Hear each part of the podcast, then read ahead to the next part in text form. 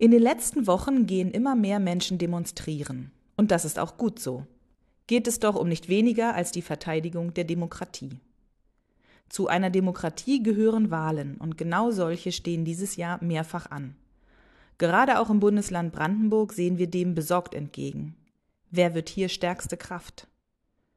Das Thema Wahl beschäftigt uns so sehr, dass wir dazu eine eigene Reihe in unserer digitalen Kirche starten. Herzlich willkommen. Ich fange heute ganz elementar an. Warum Wahlmöglichkeiten in der Pädagogik so wichtig sind und wieso schon für die Allerkleinsten Beteiligung essentiell ist. Mit der Geburt fängt für jedes Wesen das große Streben an.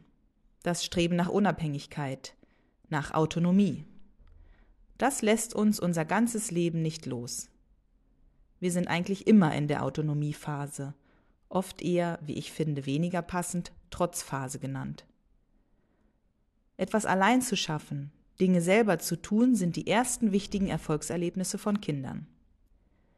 Der berühmte Satz Hilf mir es selbst zu tun von Maria Montessori ist so simpel wie genial. Und der allererste Schritt, die unterste Stufe quasi von etwas selbst tun, ist sich allein für oder gegen etwas entscheiden zu können. Nun können und dürfen wir Kindern nicht in jedem Bereich eine Entscheidung erlauben oder auch zumuten.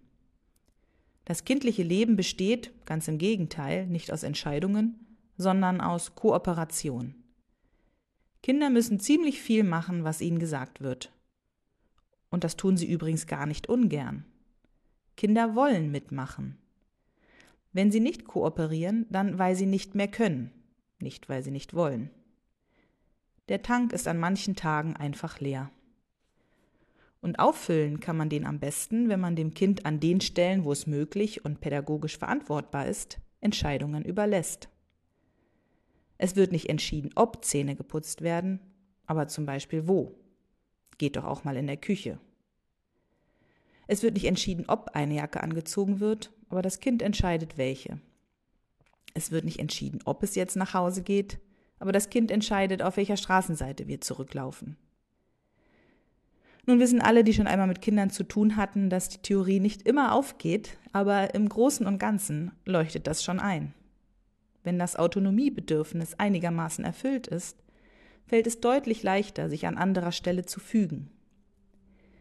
Das geht uns Erwachsenen nicht anders, und so suchen wir auch später im Leben immer nach dieser Balance. Eine Wahl zu haben ist für die gesamte Entwicklung wichtig. Und sie befördert auch eine andere wichtige Schlüsselerfahrung, Selbstwirksamkeit. Schon Säuglinge lernen, ob ihre Handlungen Einfluss auf ihre Umgebung haben oder ob es eigentlich egal ist, was und wie sie es tun. Besonders in der frühkindlichen Entwicklung ist es daher wichtig, die Wahrnehmung der eigenen Selbstwirksamkeit und das Vertrauen darauf zu stärken.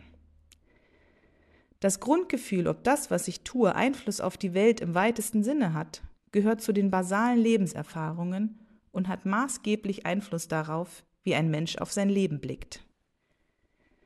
Das Gefühl, handlungsfähig zu sein, Einfluss nehmen und etwas bewirken zu können, zusammen mit der Freiheit, Entscheidungen dazu selbstbestimmt und frei treffen zu können, wählen zu können, sind also Grundbedürfnisse unseres menschlichen Wesens. Dass es Menschen gibt, die mit dem Gefühl leben, zumindest im öffentlichen, also politischen Bereich ihres Lebens, genau diese Bedürfnisse nicht erfüllen zu können, ist nicht nur traurig oder bestürzend, sondern vor allem sehr gefährlich.